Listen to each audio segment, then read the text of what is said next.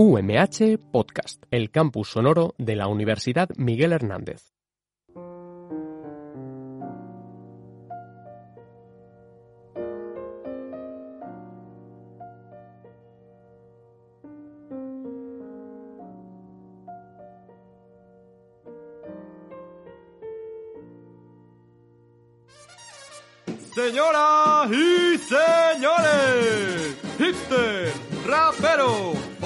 Otakus, miguelenials, sabemos que volver a la rutina es complicado, sobre todo si tienes cara de gremlin.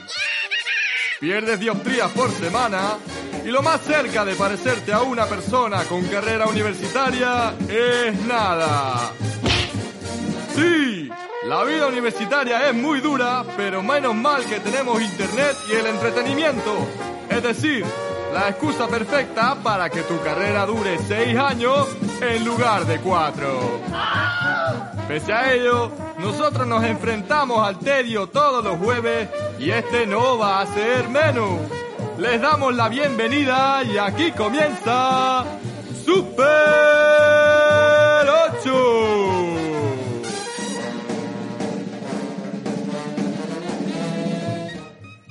Buenos días a todos y a todas y bienvenidos a Super 8 en Radio UMH, vuestro programa de entretenimiento en la Universidad Miguel Hernández. Hoy es jueves, eh, 14 de noviembre y son las 10. Vamos a estar con vosotros durante la próxima hora.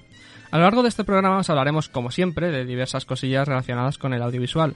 Y para ello contamos con la colaboración de el tío más pesado de la zona euro, Ángel Llorens. Guten Tag. Guten Tag. La resucitada Andrea Albors, muy buenas. Hola, buenas, buenas. ¿Cuánto tiempo? Sí, sí, Gracias. resucitada total. Resucitada total. Y la sanguijuela, la garrapata, el villano más villano, Miguel Cortés. Voy robando títulos, ¿eh? Antes el villano más villano era Ángel.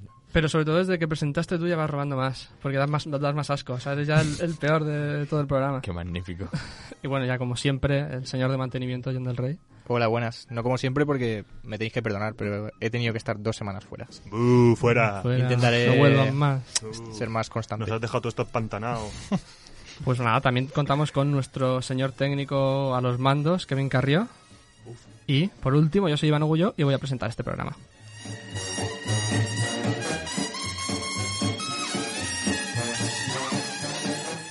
Os recordamos que nos podéis escuchar todos los jueves en la FM, en el 99.5 en el Sevilla San Joan de Alacant, eh, 101.3 en Orihuela y 105.4 en Altea, así como en podcast, en Spotify y en directo online a través de radio.umh.es. Eh, también podéis seguirnos en nuestras redes sociales, tanto en Twitter como en Instagram, en arroba super8umh. Os dejamos con el tema de hoy.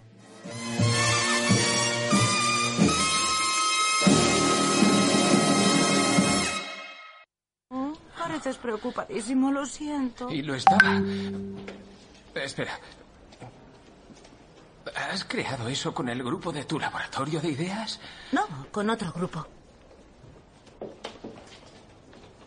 ¿Estás con alguien más mientras estamos hablando? Sí, Eh, ¿Estás hablando con otro? ¿Ahora? ¿Con otra gente? ¿Otros OS o lo que sea? Sí. ¿Con, con cuántos? Con 8.316. ¿Te has enamorado de otro? ¿Por qué dices eso? No lo sé. Contesta. No sabía cómo hablarte de esto. ¿De cuántos? De 641. Pues nada, os preguntaréis qué estábamos escuchando, porque este era el audio que presenta el tema de hoy del programa. Dime, Miki. Sí, sí, yo también me pregunto qué estabais escuchando. Cosas raras. Pues hoy vamos a hablar de Los Segundones. Estábamos escuchando un audio de la película Her, dirigida por Spike Jones, en la que el personaje de Joaquin Phoenix descubre que es un segundón, que su asistente virtual de la que se ha enamorado también es asistente de otros personajes. Antes yo nos comentaba que otro buen ejemplo también hubiese sido de Joaquin Phoenix en la película Gladiator, en la que descubre que no va a ser el, hered- el heredero de, de, digamos, el imperio romano. El Joaquín, ¿eh? El Joaquin, ¿eh? Es que el tío pobre siempre está Joaquín. ahí. No, Segundón, Joaquín no. Joaquín. Siempre. Siem- ¿Cómo que siempre? Segundón Joaquín. siempre. Segundón siempre. En Excepto Joker, en- en Joker en lleva toda la vida sin saber si existe. Ya. No Sí, el pobre hombre sin saberlo al final. vive un calvario total. Pues el tío ahí está. Estoy esta semanita con los spoilers del Joker, por favor, callaos, de verdad. Pero todavía no lo has visto, tío. No. Pues ya va siendo hora, ¿eh? Que La verdad es que también es poco culpa tuya, ¿eh? Ya, sí, sí, sí, sí, sí, todo es culpa mía, pero tira. Pues ya está. Ay, ah, hostia, es verdad. Te, te comiste un buen spoiler del Joker. Bueno, no me lo recuerdes porque creo que lo ha borrado mi mente. Ah, pues bueno, ahora luego si quieres te lo comentamos otra Venga, vez. venga. ¿verdad? Vale, pues ponme una cosa, Kevin.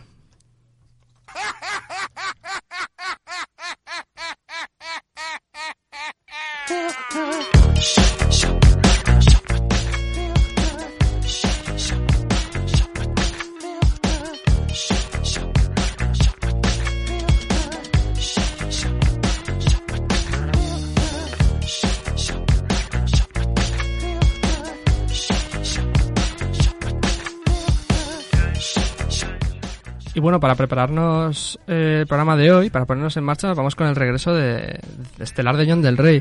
Y preparando el programa le dije, ¿cómo se llama tu sección? Y me dice, pues no sé, la llamamos sección de cine. Así que, pues, bienvenidos a la sección de cine. Cuéntanos, Jan. Bueno, bueno, bueno, vamos con la sección de cine. y hoy en especial vamos a recordar brevemente a algunos de esos personajes que no, no protagonizaban sus películas, pero muchas veces o se robaban el show o y equiparaban eh, eh, ese centro de... ¿Equiparaban? ¿Se dice equiparaban? ¿Y paraban? Ostras, bueno, John, se te nota la ausencia de una semana. ¿eh? Sí, tío. Madre Ocupaban mía. ese centro de atención Ocupaban. o nos enamoraron más, más que los personajes principales o eran los verdaderos héro- héroes de esas historias. Seguro que a algunos viene a la cabeza ahora mismo y si os parece ahora después me lo nombráis, pero antes vamos con los personajes que os he traído. He ido bastante a lo mainstream porque seguramente los reconoceréis todos, son bastante comerciales. Bueno, hay mucho salvaje suelto, ¿eh? De Mucha todas- gente que... Hay mucho salvaje. De todas formas os iré preguntando para ver si los identificáis. Ok. Dame el primero, técnico. Confío en que como representante del sistema de justicia criminal de los Estados Unidos de América no seré acribillado en la calle ni por usted ni por sus ayudantes antes de que pueda someterme a juicio. Como ha hecho con nuestro sheriff. Abatirlo en la calle como a un perro. Sí, es exactamente lo que digo. ¿Me da su palabra como agente de la ley de que no me abatirán en la calle como a un perro? Bien, a pesar de que todos disfrutaríamos con ese espectáculo, nadie le va a quitar el gusto al verdugo de mi pueblo. Está bien, Marshall. Allá vamos. Ahí fuera están un poco tensos. Así que no hagas ningún movimiento brusco y deja que el que hable sea yo. Dime Ángel, ¿conoces a este personaje? Of course, me encanta. ¿Cómo se llama? ¿Quién es? Christoph Waltz. Bueno, ¿no? Christoph Waltz es el actor. Ah, bueno. Pues, a ver, el nombre, el nombre, el nombre. Lo has que dicho lo que como me un Bueno, de ¿eh? hecho, Miguel, Miguel, ¿conoces a este personaje? Eh, la verdad es que no. Pues Chicos, es no alemán están- como tú. Ya ves, es, Es que alemán este como hombre tú. siempre Bueno. interpreta cosas alemanas. Pero, pero, pero, ¿qué pasa? Al ¿Que ser alemán. Por ser alemán tengo que conocer todos los personajes alemanes. A todos los alemanes. Bueno, este es el doctor King Schultz. Es un exdentista alemán que ahora ejerce como cazarrecompensas. Es un tipo que ya de primeras te tiene que caer bien porque aparece en pantalla, le vuela la cabeza a un par de esclavistas y libera a un grupo de esclavos afroamericanos. Pero es que encima el tío es súper inteligente, muy respetuoso, te cuenta historias tradicionales, tradicionales alemanas, Miguel. Y se dedica a cazar bandidos. Si a esto le sumamos que lo interpreta Christoph Waltz, pues directamente te enamoras del personaje, así como lo hizo la academia que le dio un Oscar a Christoph Waltz por mejor actor de reparto. Vamos con el segundo.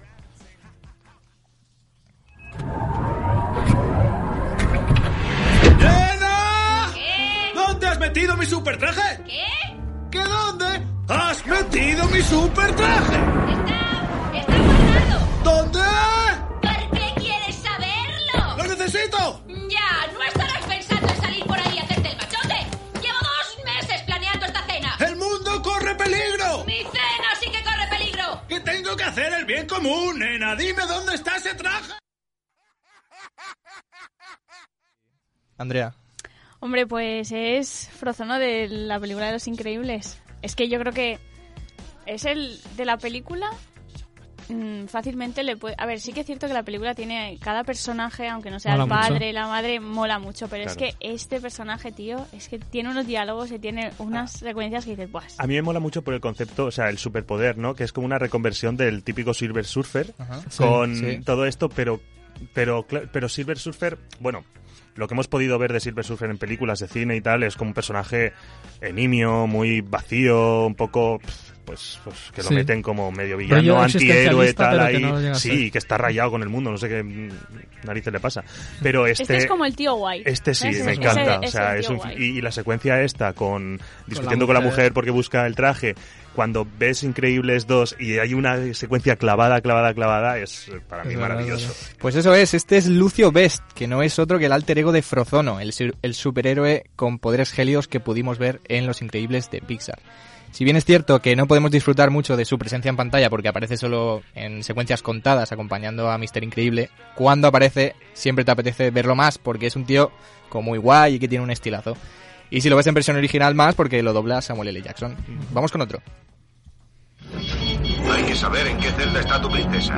Aquí está, 2187. Ve por ella. Yo los despistaré desde aquí. Eh, eh, todo está en orden. La situación es normal. ¿Qué ha pasado?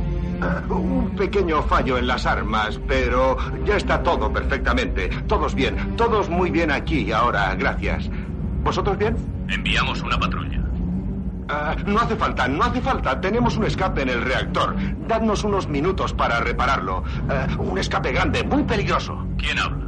¿Cuál es tu número de clave? ¡Qué tontería de conversación! ¡Luke! ¡Vamos a tener compañía! Bueno, y en tercer lugar tenemos a Solo, Han Solo. ¿Han Solo, el general de la rebelión? No, el contrabandista. Pero no era un héroe de guerra. Bueno, vamos a dejarlo. A ver, ¿qué decir de Han Solo que no sepáis ya? Nada, porque es uno de los mejores personajes que os- nos ha dejado Star Wars, un mercenario que a veces presenta unos valores algo cuestionables y que te hace dudar de si es o no un buen tipo. Y aunque es él mismo el que presume de ser el malo, es imposible que te caiga, ma- que te caiga mal, porque su estilo de chulería y su labia son absolutamente únicos y porque le ha salvado el trasero un par de veces a Luke Skywalker. Además, se hizo el corredor de Kessel en 12 parsecs, así que... John, ¿se puede explicar lo que he hecho? Yo creo que es necesario. Bueno, hemos, re- hemos intentado recrear una escena del despertar de la fuerza. Eh, correcto, lo habéis intentado. Lo hemos Pues yo intentado. creo que soy el que mejor lo ha hecho. Sí, desde luego. Así que, bueno, Han. Solo, un apunte que has dicho con respecto a que es el malo, que en la peli de Han Solo, en la que ya no es secundaria, es el protagonista, eh, hay como esa reflexión de hasta qué punto Han Solo es realmente malo Sí. y como eso es- por- forma parte del interior del personaje, que al final hace como lo, lo bueno, incluso en que se meta en este mundo de contrabandistas, de asesinos y de todo eso, él en su interior no es un personaje malo, es un tío bueno que acaba haciendo lo correcto. Correctamente. Y eso sí que se puede ver muy, muy bien en Han Solo, el spin-off. De hecho, si no lo habéis visto, ir a verla, aunque es- haya mucho hate en internet. Pero bueno, resumiendo, que si la princesa Leia no se resistió a los encantos de Han Solo, tú tampoco vas a poder. Pues no. Vamos con otro. Pero yo no tengo amigos. Y no pienso irme por ahí yo solito. ¡Eh, espera! ¡Tengo una idea! ¡Me quedaré contigo! Eres verde, fuerte, da gusto verte. Juntos no habrá quien se atreva a tosernos. ¡Oh, caray! Eso asusta al más pintado. Y no te ofendas, pero si eso no funciona, tu aliento hará el resto. ¿Qué tal un caramelito de menta? ¡Te canta el aliento! ¿Quién tenemos aquí, Miguel? Este sí lo sabrás quién es, ¿no? Sí, sí, sí, este es asno de... Además se parece bastante a ti. Sí, es En verdad. plan... Eh, eh, espero que no físicamente. El tío no, se- no se calla, la verdad es que es un poco tu estilo. Digo, en ese aspecto. Sí, bueno, venga, va, te lo, te lo- te lo voy a dar. Lo Si, si- si tú eres, si tú eres mi Shrek, yo soy tu asno. yo, yo soy tu Shrek. Bueno, pues efectivamente, este era el asno de Shrek y probablemente es uno de los personajes más petardos de la historia del cine. Para el Euro Shrek, tenerlo al lado debe ser un auténtico calvario, ya que este animal parlante se pasa el día cantando, cantando mal, contando chistes Buah. malos y haciendo preguntas incómodas. No se calla ni debajo del agua, más o menos, exactamente, pues como tú, Miguel. Qué suerte quitado ese puesto. Tú puedes ser el gato. Pese a todo, no preguntéis por qué, es un personaje que irresistiblemente hace que se te encoja el corazón y genera mucho, mucho espectáculo. Y vamos con el último personaje secundario. Leviosa. No, para, para, para. Le acabarás sacando un ojo a alguien. Además, lo estás diciendo mal. Es leviosa, no leviosa. Intenta hacerlo tú si eres tan lista. Anda, venga. Wingardium leviosa.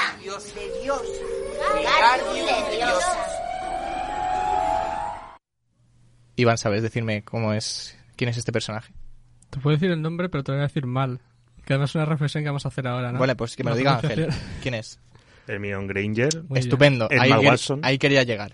Vamos a hablar de Hermione Granger y vamos a hablar con propiedad. Para empezar, llevamos 20 años pronunciando mal su nombre porque este personaje se, se llama Hermione Granger. Hermione. Algo que... Hermione, Hermione suena mal, tío. Suena, Eso es, eso es como cuando tú lees en el juego de Pokémon, cuando te lo compras, los nombres tal cual y luego ves la serie y los pronuncian de manera distinta. Pues no pienso cambiar. no pienso Así de cambiar. claro, llevo 25 años así. Y el viernes sale el nuevo juego. Grow- Groudon es Groudon y no, no nuevo, Groudon. nuevo juego de Hermione Granger este viernes. Ángel es- Kyogre, Kyogre, ¿qué Ángel lleva una semana diciendo voy a meter lo del juego de Pokémon por... por- En algún momento. Pues efectivamente, se lleva 20 años pronunciando mal, algo que inexplicablemente le ha dado bastante igual todo el tiempo, o sea, todo este tiempo a la Sí, gente, a incluidos a los dobladores de las películas en nuestro país. Bueno, este personaje que a priori puede evocar a esa típica niña repelente, como hemos escuchado en el audio, pues puede ser de, de calle el mejor personaje del trío protagonista de la saga Harry Potter. La pobre Sí, se hace amiga de Harry y Ron y le, te- y le toca protegerles durante ocho películas y, poner y poner algo de serenidad en el ambiente. Porque los otros dos, pues muchas luces, como No podéis tienen. ver, no tienen. De hecho, sin Hermione, sin Hermione, si, que, si queréis la llamo así, podríamos fácilmente estar viendo la versión fantástica de Dos tontos muy tontos. es una chica muy inteligente, súper amable, súper responsable, vamos, que lo tiene todo y es muy difícil no ponerla en un pedestal, sobre todo cuando la ves al lado pues de estos dos. Y ojo, que no solo el personaje, porque Emma Watson también es que les da mil veces, mil vueltas actuando a Daniel, a Daniel Radcliffe y al Rupert Green este. Pero bueno, vamos a dejar Este, de... ¿habéis visto cómo Vamos a dejar No te el- gusta la que- ¿Es Ruperto? Vamos a dejar el tema de Harry Potter porque me caliento. Y nada, estos son los personajes que os traía. Y por último, quería preguntaros si teníais algún personaje secundario de cine favorito que os haya venido ahora a la mente. Buah. Eh, hostia, pues, ¿sabes lo que se me, ocurre decir? Que a, a raíz de Ángel, Chihuahua es otro secundario del secundario. Que también es un super sí. personaje que, que da un, produce un amor, vamos. Nadie, nadie puedes, puede caerte mal Han Solo, pero Chihuahua no te va a caer mal nunca. A mí, a mí me gustan los secundarios de películas americanas, rollo películas últimamente así de Seth Rogen, Je- eh, Rogers, eh, James Franco, Hmm. que tienen al... ¿Cómo se llama este actor bajito con el pelo rizado que tiene una nominación a los Oscar, creo que del año pasado, eh, Regordete, que ha hecho normalmente comedia, pero que sale en la película esta que son dos policías que se infiltran en el Sí. instituto y luego en la universidad, Sí, etcétera, el dices. segundo, o sea, el que no está... Sí, que no Ah, sí, Tatum. sí, sí. No, no me Eh, el tiene un nombre así complicado, rollo judío, no sé, medio griego, una cosa así, apellido. Sí, Pero sí, el- eh, eh, me voy a acordar. Pero ese a mí es ese tipo de personajes son los que los secundarios que yo digo, ostras, es que me quedo Sí. con esos. Que te ríes. Sí, no, pero ese papel de Qué secundario me río con e- de Ah, él. vale, vale. O sea, de Y él, nada, no- hasta es el aquí- objetivo de la peli. Ya, ya, ya. ya. Perdón. Hasta aquí la sección de personajes secundarios del cine.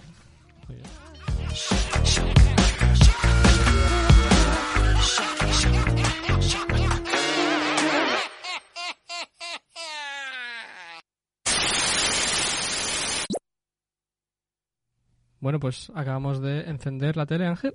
Bueno, la acabo de apagar. La acabas de apagar. Sí, claro, Ah, es que he estado toda la noche viéndola, porque claro, hay que prepararse la sección. Claro, tío. hay que prepararse una sección. Y pues- con mi Smart TV, pues, o sea, puedo estar viajando en el tiempo. Con una Smart TV tú viajas en el tiempo cuando Parece que vaya a comisión, ¿eh? En Sí. plan, que ahora al acabar el programa le dicen, por favor, pu- Pero puedes... si Smart TV no es marca, Smart TV ya es como Bueno, da igual, de Ángel, no me chafes el chiste, por favor.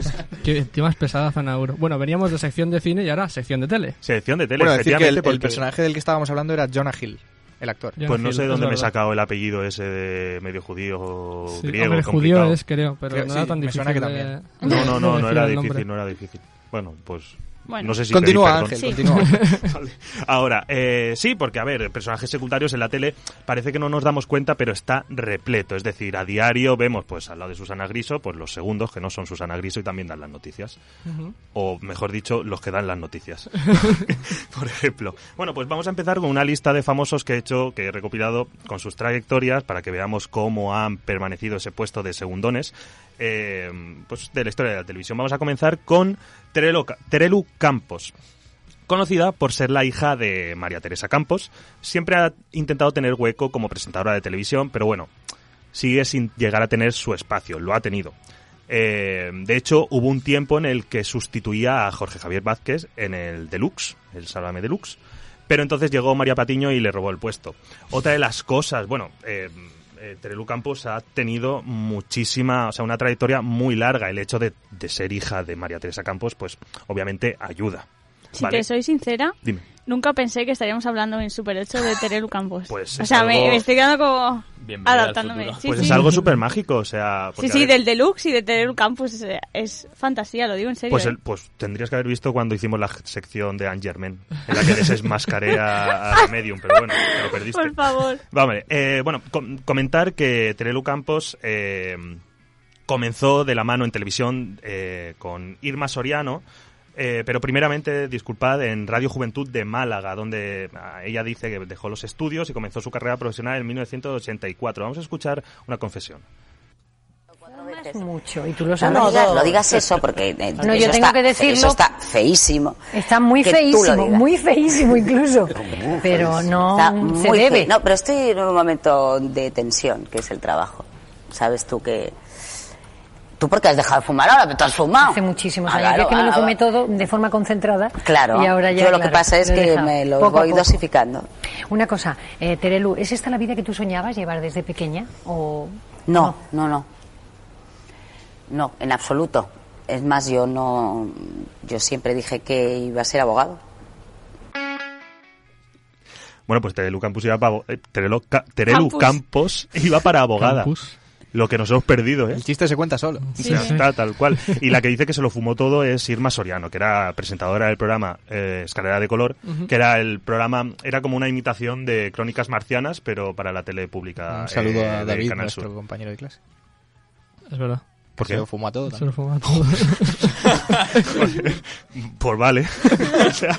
Bueno, eh, más tarde Terelu pues es- siempre ha ido un poco detrás de, su madre, de María Teresa Campos. En Amimarera, Pasa la Vida, Día a Día, programas y programas que le daban a la madre y ella pues estaba de colaboradora. En exclusiva eh, eh, llegó a presentar en Canal Now el magazine con Té de tarde y el programa matinal cada día que... Bueno, el programa matinal cada día. También, no sé si os acordáis, un reality que era La Granja No. dos temporadas, eran famosos en una granja. Estaba, estaba Rapel, me acuerdo, no me acuerdo quién más. Tengo que recordarte una cosa. Dime. Que Super 8 está esperando una sección de el reality de Bertín Osborne. Vale, ambientado vale, el sí, sí, sí, se está, se está preparando. sí. Acuérdate, ¿eh? Ah, es que es un reality además. Creo que sí, o era una serie. No, es una, Era una serie, ¿no? Ah, una no serie. me Y yo creo, yo creo que era más serie que reality. Es que creo que un reality así de ciencia ficción también hizo. Bueno, pues ahora eh, Terelu Campos lo que ha hecho es más dedicarse a la ficción, porque de hecho sale en la última temporada de Paquita Salas, en la que interpreta, para mí muy acertadamente, al papel de Bárbara Valiente. O sea, ha sabido, Andrea creo que lo ha visto, Sí, sí, sí. Andre- eh, los Javis han sabido guiarla. eh, yo A creo que es que ya hay un ambiente muy de guay, de todos somos muy chulos aquí trabajando, qué felices somos en, A ver. en Paquita Sala con los Javis. Y claro, A ver, pues, los Javis se nota que tienen contactos Campus, en, en- en todos lados, ¿no? Y después del éxito que ha tenido Paquita Salas, pues cualquiera quiere trabajar en la tercera temporada y las que vengan. Mm. El personaje lo hace muy bien, pero fíjate, en Paquita Salas es que, aunque lo haga muy bien, Bárbara Valente, tiene de, Paquita No. Salas tiene demasiados satélites al lado que... Es que la queda- última, es que la última temporada lo fuerte es, Es, que tienes es- a Noemí, es que tienes a Noemí. Eh, Noemí personaje es de el Noemí, personaje de- sí, que sí, ahora sí. es community manager de... No, che, pero ¿cómo se llama? Se me ha ido la, la. Yolanda La- Ramos. Yolanda Ramos. Yolanda Es que- Ramos. es que se- Es que teniendo ese personaje yo creo que... Pues, pues de una integrante que salió del Terrat a otro, que también pertenece, creo que sigue perteneciendo al Terrat, Berto Este- Romero. Este me gusta mucho. El humorista, eh, vamos a hablar de Berto Romero. El humorista se ha hecho un hueco en el mundo de la televisión, pero nunca como primer cómico de fila, es decir, ni actor protagonista de las películas en las que ha participado, más o menos, ¿ok? Pero bueno, el nombre de Berto siempre ha estado vinculado de alguna manera a la fuerza al de Andreu Buenafuente, por mucho que jamás hayan llegado a ser pareja artística.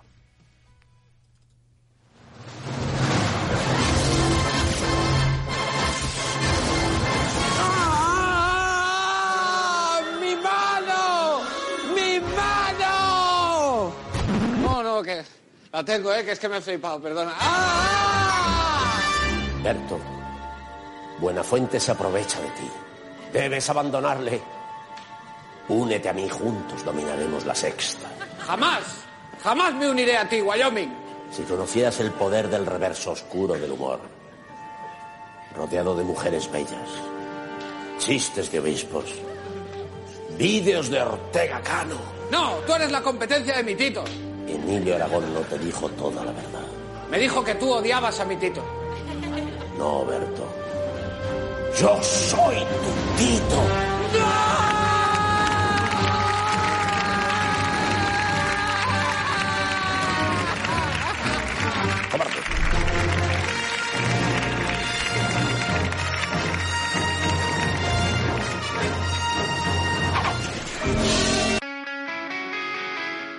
Bueno, pues sus primeras apariciones fueron en el programa de televisión catalana TV3, donde tenía eh, un programa eh, propio titulado El Gran Qué, como preguntándose. Que, que era un programa, pues eh, un programa de, de día a día, o sea, un programa de diario, bueno, no de diario, de semanal, como los típicos late, pues que contaba qué había pasado la semana.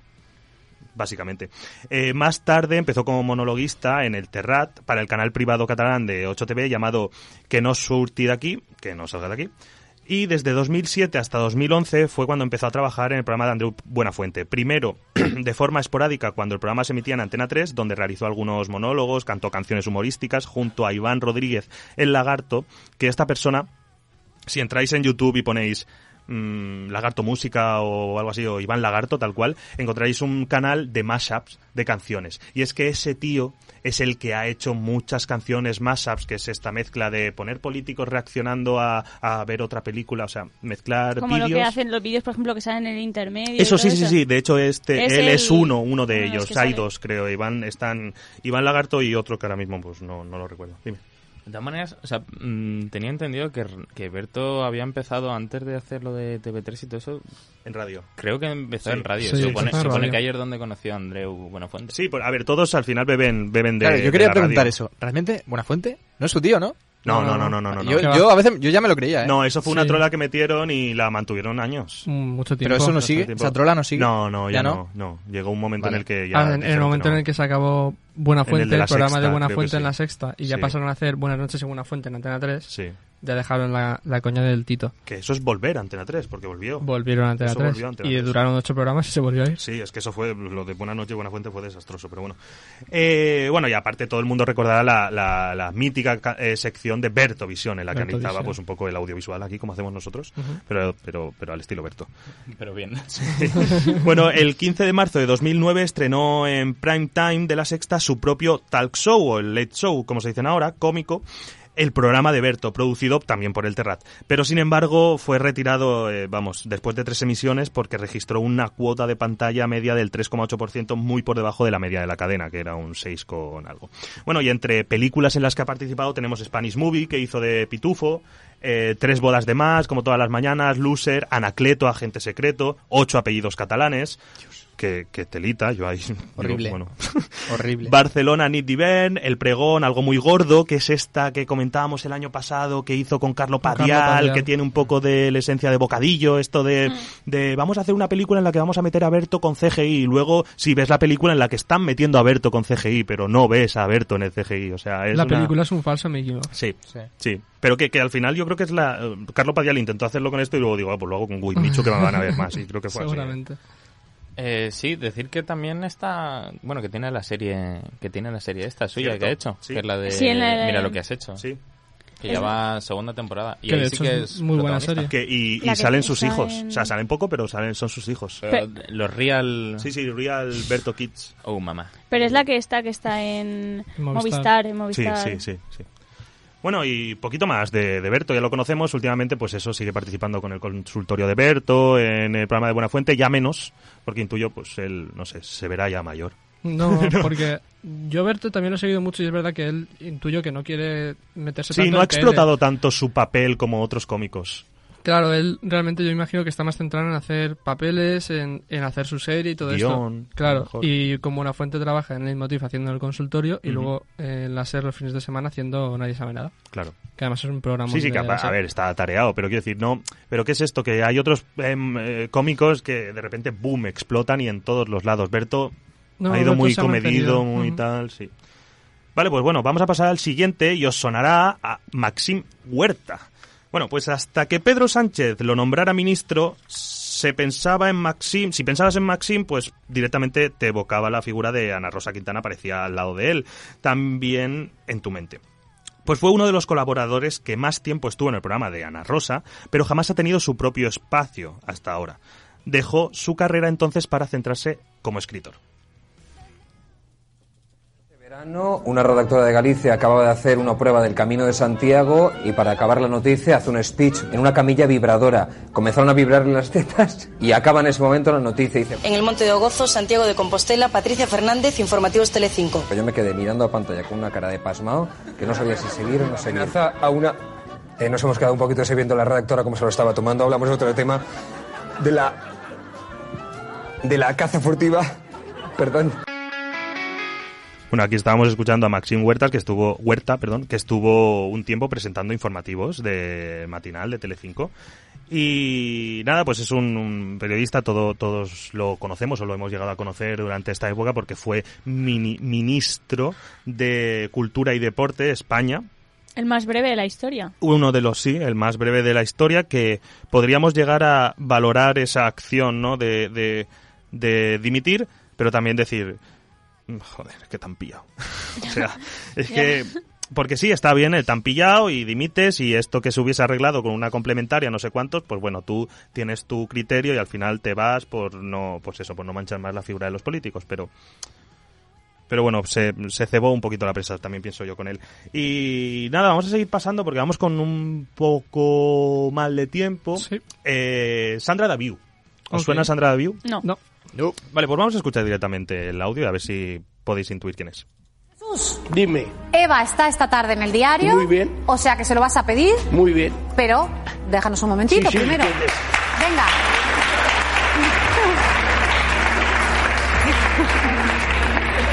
Dime. Jesús. Dime. Que se lo vas a pedir. Hombre, le voy a pedir Que que, sí, me no. pague o que se vaya de mi casa. Qué majo eres, Jesús. Dime. Que se lo vas a pedir, pero que te tienes que ir un momento. Ah, sí, sí. Venga, para allá.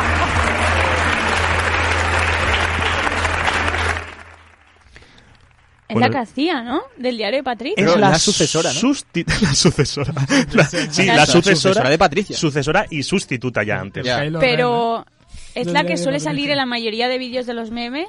Pero porque ya los... Porque, a Con la etapa esa, que supongo que ahí vendría Pero cada depende de los memes, porque el diario de Patricia no ha, sa- no ha dejado de sacar memes. Ya, hombre. Entonces, claro, últimamente los más modernos son los de ella, pero los buenos, buenos, los de Cangrena, lo de, lo de voy a dejar de fumar porque te quiero, tal, Mm. eso- esos son los del diario de Patricia con Patricia, Con Patricia. eh, Gaza- Gaztañaga.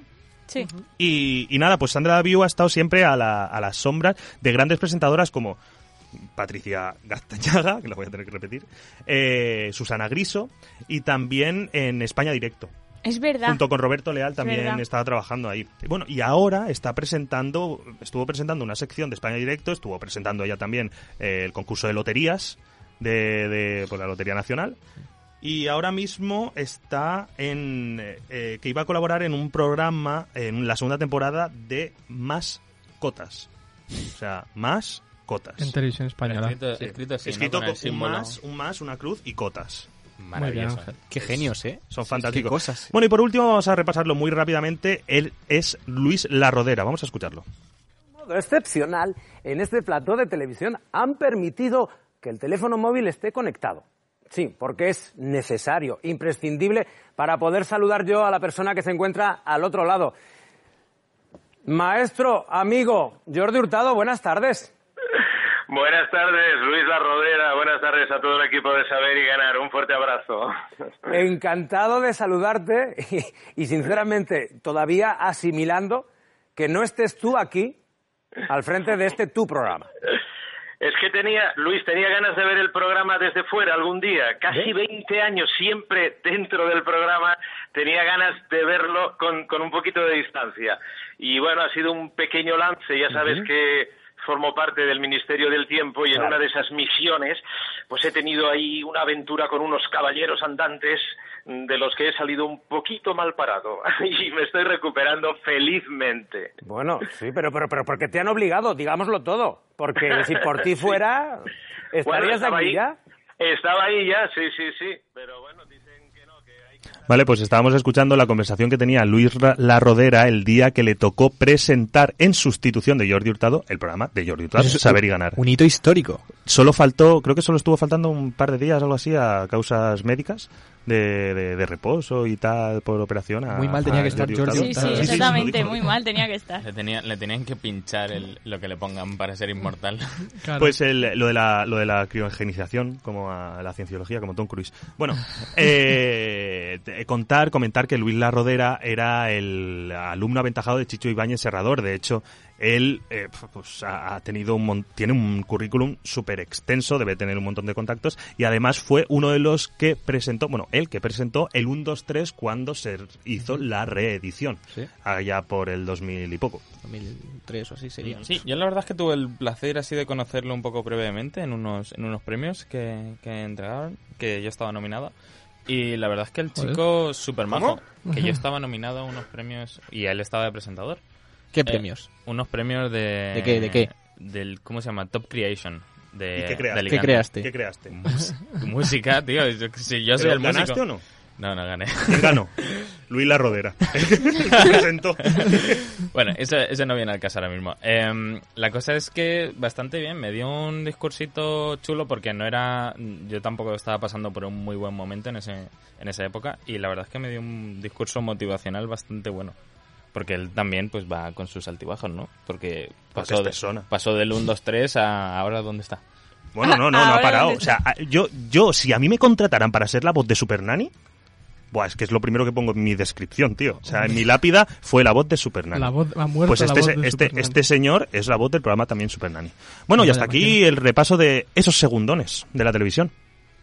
Pues nada, vamos a seguir con el programa y hoy tenemos, pues claro, como hemos tenido novedad- novedades de sección de cine. ¿Navidades? hoy- Navidades. Navidades, Navidades. Empezamos con la coña de la Navidad.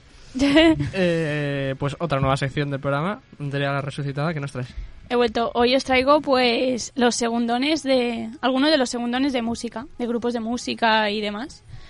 Que bueno, suele ser difícil, más que nada porque al final el cantante del grupo es, Es, el. eh, la cara del grupo. Es la cara del grupo.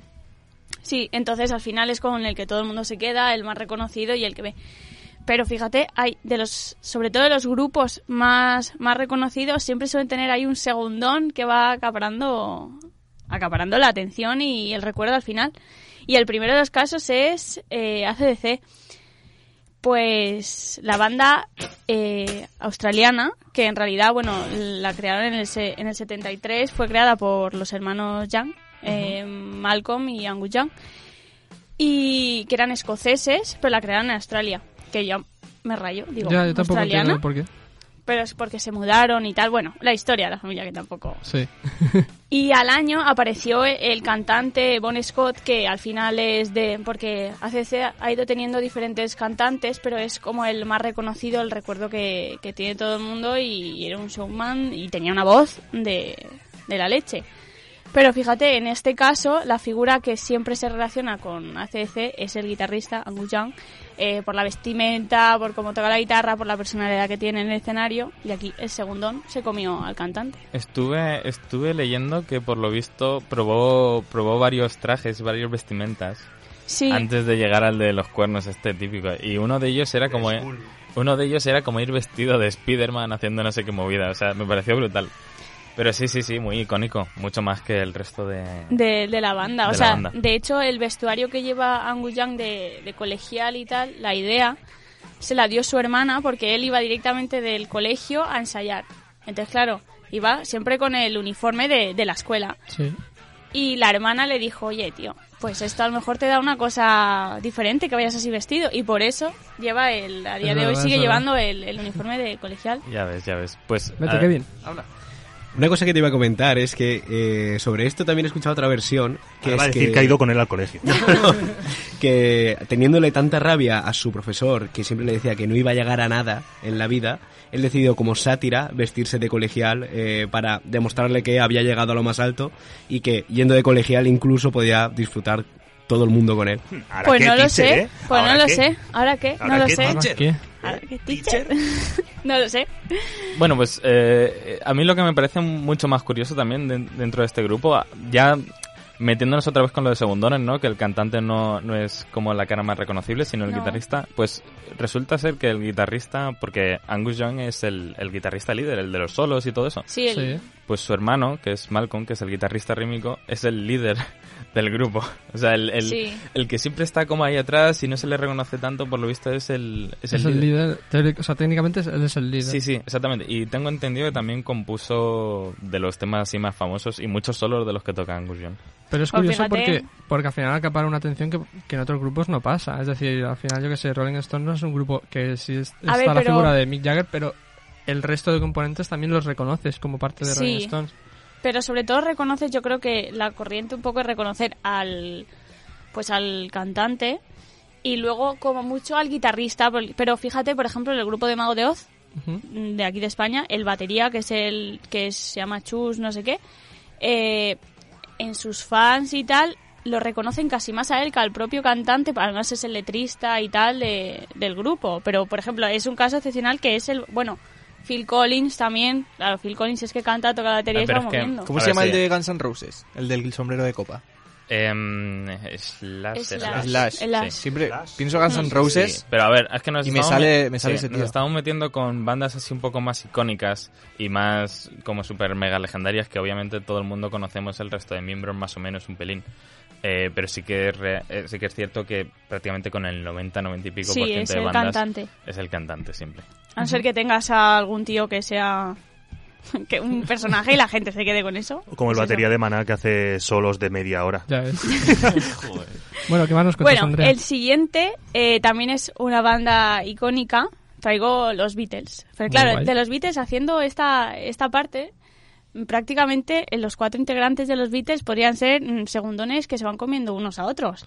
Porque claro, tienes a, a John Lennon, tienes ahí a la figura de, de John Lennon y tal, pero es que claro, luego tienes a Paul McCartney, que claro, es que ya no es segundón, es que yo creo que muchas veces comparte protagonismo o, Claro. o se lo come. Es que al final un poco el, el éxito de los Beatles desde un primer momento, en su, pri- en su etapa inicial, cuando eran todos con traje y el pelo igual, al final la gracia para muchas de las fans era que Beatle era el que más te gustaba. Entonces al final Claro. casi todos acaparaban la misma atención. Es Siendo que todos mejor- muy parecidos, mm, excepto Ringo. Excepto Ringo. Pero fíjate, Ringo también. Ringo Pero por eso mismo. Sí, Claro. sí, sí. Y luego, la verdad es que a nivel musical, sí que es verdad que cuando, bueno, los Beatles se separan, incluso antes, los últimos discos, que la figura a lo mejor más interesante de los Beatles en ese momento es Paul McCartney, porque Paul McCartney se empieza a meter como en una subcultura que se está moviendo en ese momento, empieza a experimentar con electrónica, que se puede ver en, en de los últimos discos que hacen, Sí, sí, sí. que hacen los Beatles, y luego además la producción que tiene Paul McCartney mm, fuera también es muy, muy, muy interesante. O sea, que es un segundón que, pese a que se disolviera el grupo y a lo mejor la figura de, de Ringo Starr o de George Harrison sí que han seguido haciendo cosas, pero menos. Paul McCartney, o sea, la música que ha seguido haciendo Paul McCartney y el peso que tiene a día de hoy, o sea. Todos al final tienen un poco, después de los Beatles, una canción que es como muy reconocida. O sea, George Harrison puede ser eh, My Sweet Lord o algo así se llamaba, ¿no? En el caso de John Lennon, a lo mejor es Imagine, pero es verdad que Paul McCartney tiene más. Claro, tiene es que Paul mucho más. Y hablando así de los Beatles, también se me ocurre como segundón, bueno, en este caso segundona, Yoko Ono, que era la, la Ah. pareja de, de John Lennon, que siempre estaba como ahí metida. Tú eres la Yoko Ono de Super Eso iba a decirle. Se hemos conectado. O sea, que ¿eh? como Ahí me recuerda más a ti, ¿sabes? Sí, sí. Para, para ser segundona, fíjate. Que por cierto, sacó, sacó un vídeo hace poco que salía pues, brutal. Gritando, si, lo ¿no? podéis, Sí, pero es que- si lo podéis buscar, tío, por favor, buscarlo porque es maravilloso. Pero es que esa mujer canta rollo como Lo que los hace en el pastores de la MoMA Gomera. es lo que hace en el MoMA, que está cantando ella sola y chilla. Ese Sí. vídeo tiene años, ¿eh? Sí, sí, sí. Pero es brutal. O sea, es ella, es brutal. O sea, hay vídeos en YouTube, literalmente, que es Ella el arte de. Yoko Ono de no saber hacer nada. O sea, Sí. es literalmente el título del vídeo. Pues ahí está la tía. a Viviendo ver, es ello. artista conceptual que ya llevará Claro, claro, su no lo puedes, ahí no lo y- puedes, no lo puedes negar. Es decir, ella- no, yo soy artista. Ni Belén Yo- Esteban ha tirado tanto del cuento. Hombre. ¿eh? Y fíjate, A ver, también hay que ver lo que hace la mujer, ¿eh? Que aquí yo creo que a Yoko Ono se la... A ver, no lo sé, ¿eh? se la ha odiado mucho. Se la ha odiado mucho, pero tampoco se ha visto lo que Ahora, hace ahora la vamos a mujer. decir que Yoko Ono está infravalorada. ahora. Bueno, pues vamos a seguir con el programa y vamos con la efeméride.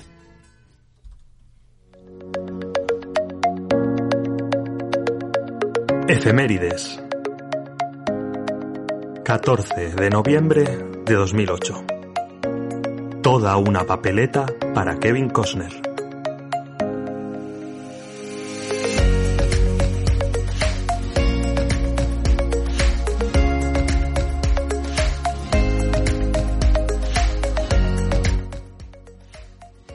A un 14 de noviembre de 2008 con la efeméride de hoy que dice así, eh, hace más de una semana tuvo lugar la denominada victoria histórica de Barack Obama en las elecciones presidenciales estadounidenses. Aquel martes se ponía final a varios meses de campaña, cruces de declaraciones, debates y mítines. En, defini- en definitiva, perdón, aquel martes concluía uno de los mayores circos que tienen lugar en el mundo. Entonces se estrenó una película que se ríe abiertamente del sistema electoral yankee. Esta vez el resultado fue claramente eh, a favor de los, de los demócratas, pero hay que recordar que hace 11 años las elecciones se convirtieron en un embrollo que se decidió por 500 votos aproximadamente. El último voto eh, reduce este caso a la mínima expresión y se pone en manos de un hombre corriente, el, destino de toda una nación. Kevin Costner, que interpreta a Bill Brooks, interpreta a un perdedor enamorado eh, de la cerveza que vive con su precoz niña de tan solo 12 años y cuyo voto decidirá el plebiscito. Junto a Costner aparecen la niña eh, Carroll de Reflejos y actores tan consagrados como Dennis Hooper, eh, Kelsey Grammer y Stanley Tucci.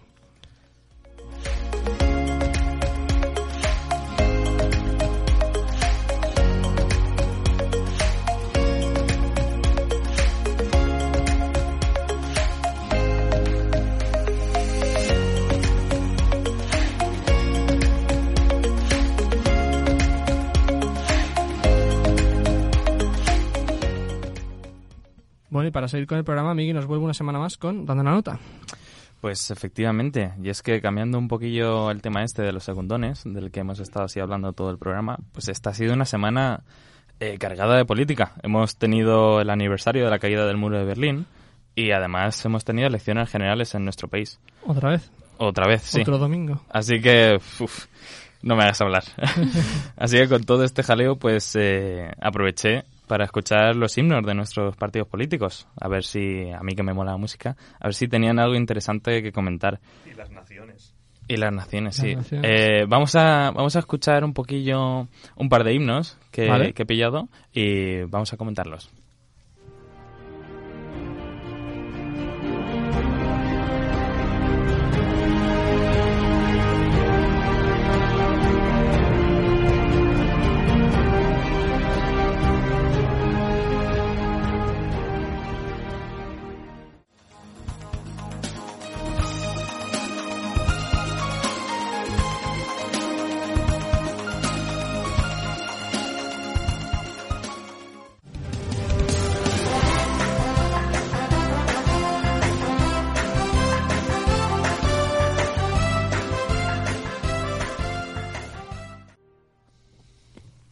Bueno, escuchando esto, ¿qué, qué, cuáles son las diferencias que veis entre, entre los diferentes himnos? Eh, hostias, que yo no te sé decir realmente. Me parecen todos como que tienen cierta epicidad, ¿no? Que es la intención, meterle como... Yo creo que menos el del PP. El del PP yo la epicidad esa no se la veo, le veo más... Del PP es muy de karaoke. ¿eh? Sí, le veo más Sí, la sí, sí. música esa que es como una lapa que se te mete en el cerebro y estás todo el rato tiri, tiri. Pero también te activa, quiere decir... Sí, pero te escuchas el de Vox, que parece que te vaya a entrar de repente, yo qué sé, que Thanos, voy a salir de debajo de la sí. tierra. Si lo pones a Aragorn eh, Sí, sí, frente sí. a la puerta negra de Mordor, cuela, ¿eh? que cuela. Bueno, pues eh, a mí personalmente lo que me viene a la cabeza escuchando cada, una, cada cada uno de estos himnos es un poco la emoción que intenta evocar ¿no? en, en, en la persona. Eh, tenemos por un lado el, el himno del PP, que es como súper marchoso, ¿no? De karaoke, como habéis dicho, que es súper alegre. Eh, luego el himno de Vox, que es como súper épico, como estábamos comentando así fuera de micros, que, que parecía un poco en plan Avengers, ¿no? Una película sí. de Marvel. Y luego pues el himno del, del PSOE, que es como así positivo y entrañable. Eh, pues bien, eh, ¿qué hace que un tema suene más epicidad, o más alegre, más alegre o, o más triste? Pues obviamente hay como muchísimos matices a tener en cuenta, pero quizás el más influyente e importante sea el modo en el que esté escrito. ¿Qué es eso de modo, tono, tonalidad? Pues eso es lo que quería aprovechar para enseñaros hoy. Qué sexy te estás poniendo, ¿no? Flipas, flipas. Eh, la verdad es que nos podríamos poner súper técnicos aquí y no entender nada, hablando de, de tonalidad, tono, modos y demás. Pero a mí esto, para, para que la gente lo entienda, me gusta explicarlo con metáforas. Eh, vamos con el, primer, con el primer término que he dicho, que es el de tonalidad o tono, eh, que a mí me gusta hacer el símil como, como que es el contexto en el que están las notas Vale. dentro de... pues eso, de- del contexto. Eh, imaginemos por un momento que aquí, pues en lugar de ser cinco personas, bueno, somos, somos, somos más. somos un poco más. Pues, ima- imaginemos que somos siete personas aquí ahora mismo grabando, ¿vale? Vale. Eh, ¿Por qué siete? Pues porque en la escala mayor son siete notas. ¿vale? Vale. Recordemos que la escala mayor, por poner un ejemplo, la de do es do, re, mi, fa, sol, la, si. Siete notas. Eh, pues bien, la tonalidad aquí sería super 8, por así decirlo, ¿vale? Eh, si estuviéramos en otro contexto, por ejemplo en un bar, el contexto sería diferente. Porque son más. au- Aunque seamos las mismas personas, eh, el contexto se- sería diferente porque... Estamos hablando de en el bar. ¿no? Sí, exactamente. Tú, tú y yo no hacemos las mismas bromas aquí que No, en el no, bar. desde luego. ¿Vale? Pues Aunque no os lo creáis. Aunque no os lo creáis, exactamente. Pues eh, eso es lo que sería el contexto, es decir, la tonalidad. Y luego, lo otro, lo otro que he dicho, que es el modo, eh, vamos a decir que sería como el papel o el rol que tiene eh, cada nota dentro de la tonalidad concreta. Si trasladáramos esto al ejemplo de lo de Super 8, diríamos que, pues por ejemplo, yo aquí en Super 8 tengo como un rol así más secundario y tampoco tampoco suelto muchísimos chistes y demás. Algunos, algunos sueltos sí, pero, pero vamos a decir que no soy la misma persona que cuando estoy, pues por ejemplo, en casa con Ángel. Ya ves qué coñazo de tío. Ya, qué pesado. Vale, entonces, pues eso sería el rol, el papel que tiene, que tengo yo dentro de un contexto, es el modo dentro de la, de la tonalidad. ¿vale? Entendido. Si tenéis alguna pregunta me lo decís, No, eh, no, que, no. que esto puede ser un poco lioso. Bueno, pues como he dicho antes, hay siete notas, siete notas, perdón, dentro de, de cada tono y por lo tanto hay siete modos, uno por cada nota, que es pues eso, el papel que interpreta cada nota dentro de la tonalidad o contexto. Eh, vamos a decir que los modos más famosos son el jónico o mayor y el eólico o menor, es decir, el alegre que es el mayor y el triste que es el menor. Eh, obviamente pues hay canciones que suenan alegres pero están en menor y tristes que están en mayor, pero eso ahora mismo no, no viene al caso. Eh, y bueno, luego hay otros cinco modos pues que suenan a diferentes cosas y que la función es pues evocar diferentes emociones.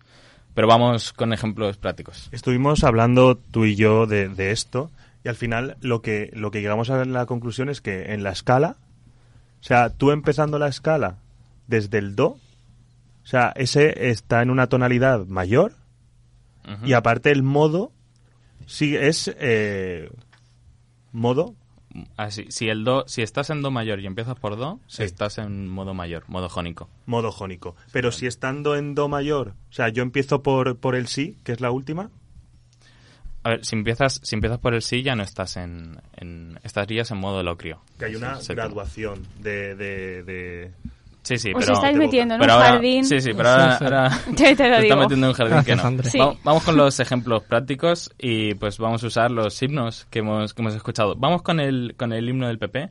Vamos a recordar la melodía.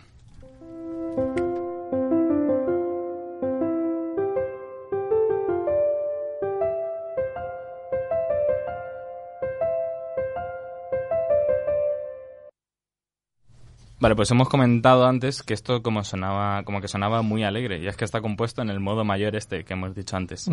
Eh, pero ¿qué pasaría si tocáramos esto en menor?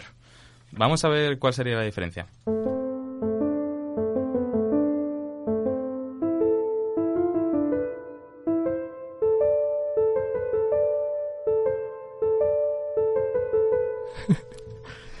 Aquella no suena tan alegre. Suena mejor. Tiene alguna nota ahí que dices, hostia, pero suena, suena Tiene un tono misterioso. muy Sí, sí, sí. Bueno, pues así como dato revelador, eh, todos los modos, sean mayores o menores o cosas raras, eh, pues son lo mismo, vienen de la, de la escala mayor. Eh, ¿Por qué suenan diferente? Pues la diferencia no está en la escala, por así decirlo, sino más bien en la nota que empiezas dentro de esa escala. Es decir, eh, si tú empiezas por en la escala de do mayor, si empiezas eh, por mi, pues suena diferente a que si empiezas por si o por otra, pero es la misma escala. Entonces, pues esa es la, la, la diferencia entre los modos. Y ya estaría. Hostia, te ha quedado Sí, sí. perfecta la sección, ¿eh? Oh, Es que vaya máquina. Es que se agarra como una garrapata, pero luego el tío lo hace bien. Lo agradeces, ¿eh? Pues va, vamos a seguir con el programa y vamos con los estrenos.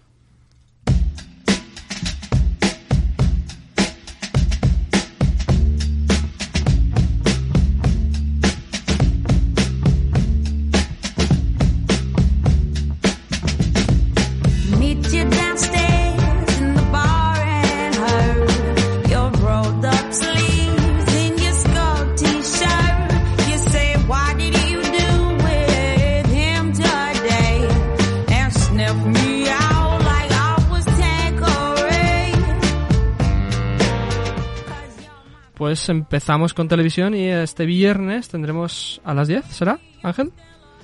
No, a las ocho y media. A las ocho y media nos pensamos perder un recuerdo del señor, eh, el gol del señor en aquel 12-1 a Malta. España se enfrenta a Cádiz-Malta a las, a las ocho y media en televisión española. ¿Será un documental? ¿Será un reportaje? ¿Será una retransmisión del partido de hace muchos años? A ver, Iván. No nos enfrentamos otra vez contra ellos. Iván, es un partido. Ah, ¿es un partido? Es un partido. Ok. Continúa. En Cádiz. Es un partido en Cádiz contra Malta. Sí. Vale, yo pensaba que era un recuerdo porque se cumplían años de, de No, aquel partido. No, no, no. no. Vale, pues seguimos hasta el sábado.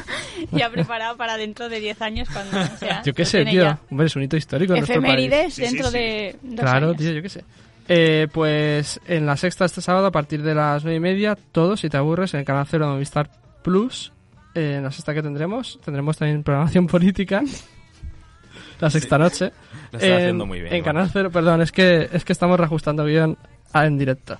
A las 10 tendremos la segunda entrega de Misión Imposible, en la que Tom Cruise ya se le está empezando a comer la cabeza con el tema de, de la cienciología. La semana pasada pusieron, por cierto, la primera de Misión uno, sí, Imposible. sí, lo anunciamos Que aquí. también hicimos la coña. Pues eso, Misión Imposible 2 en cero de Movistar Claro, pero Plus es que lo de la las 10. cienciología va a más. Ya, claro, es que él, él en, cada, en cada película de Misión Imposible va más loco con el tema. Y de cara al domingo, a las 9.45, tenemos Titana Punt en el, nuevo canal No, pero tss, no lo digas en voz alta que se enfada. Eh, lo he dicho, que a las 9.45, ul- último capítulo de la tercera temporada de Merlí, por si no lo habías visto ya, pero bueno, también comentar que está en Netflix la, la serie. Y vamos ya con el cine. La semana pasada decíamos que íbamos flojetes, pero está todo lo contrario. Se vienen tres estrenos, tres estrenos muy interesantes y esperados. Empezamos con eh, Le Mans 66 de James Mangold, que es la peli que habla de, de la competición de Le Mans en el año 66 y cuyo título original es Ford contra Ferrari, que me parece mucho mejor título del que le han puesto en España. Seguimos con Madre de Rodrigo Sorogoyen, que es el largometraje que, sur- que surge tras el éxito de, que tuvo el corto del mismo nombre y mismo director, que estuvo nominado al Oscar. Y para terminar, vamos con The Irishman, de Martin Scorsese, la película protagonizada por Robert De Niro, Robert De Niro con Joe Pesci y Al Pacino. Eh, super reunión de cine de gangsters que costará mucho ver en salas porque esta película va a ser de Netflix. Vamos con la música, Andrea. Pues eh, se estrena el próximo 15, se estrena eh, de David Bowie eh, Conversation Piece, más o menos. Eh, bueno, es un recopilatorio de los cinco discos y es un libro disco eh, que contiene cinco discos que ilustran bueno el desarrollo artístico que- del artista que hizo entre el 68 y el 69. Entonces incluye mogollón de demos caseras, eh, actuaciones en la BBC, tiene reediciones de, de Spice Oddity, tiene mm, incluye mucho contenido que bueno para los fans esto será un caramelito. Luego también a nivel nacional tenemos eh, el estreno de el mismo 15, también se lanza E Hijos del Mediterráneo, que es bueno un homenaje al, al disco mediterráneo de Serrat, en el que bueno se, se, se mantienen los arreglos y las canciones originales, pero es interpretado pues por artistas del panorama español, como por ejemplo De Pedro, Eva Maral, Iván Ferreiro, Andrés Calamaro, Santa, Santi Silvia Pérez Cruz. Y, y bueno, eso. Y luego, Miguel. Sí, eh, yo comentar, como nos encanta Billie Eilish, pues ayer sacó un tema nuevo. Siempre hablamos de, de Billie Eilish, ¿eh? En este programa. Sí, sí, se habla un poquísimo. Y nada, bastante chulo, la- a la gente le encanta, como todo lo que saca siempre Billie Eilish. Y también comentar que Bring Me The Horizon eh, también nos trajo el videoclip de Ludens, un tema nuevo que ya sacó antes Lyrics Video, un par de días antes, pero que ahora también tiene vídeo. Y que bueno, simplemente comentar que este tema va a formar parte de la banda sonora del videojuego Hideo Kojima para PlayStation 4. A ver, el videojuego se llama Death Stranding. Hideo Kojima es el creador. Perdón. Bueno, y luego, por último, aquí conciertos cerca que tengamos, bueno, pues tenemos a, en Alicante, en la sala estéreo, el Meliflo, que estará el próximo día 15. Luego tenemos el 16, sí, lo más esperado, los chunguitos vienen aquí a la lonja de Elche. Y luego, por ejemplo, el sábado tenemos dos conciertos aquí, que por una parte en la sala de One de San Vicente tenemos a ese FDK, y luego, por ejemplo, en Alicante también tenemos a, a Cube en la sala estéreo. Pues maravilloso. Pues hasta aquí el programa de hoy. Eh, nos vemos la semana que viene, chicos. John, Andrea, Migui, Ángel. Muchas gracias. Gracias, Kevin. Yo soy Iván Agulló. Y hasta la semana que viene. No hay tiempo para más. No. That's life, that's life, That's what all the people say. You're right and high on April and shut down on May. But I know I'm gonna change that tune. When I'm back on top, back on top in June, I say that's life, that's life. And as funny as it may seem, some people get a kick, stomping on a dream. But I don't let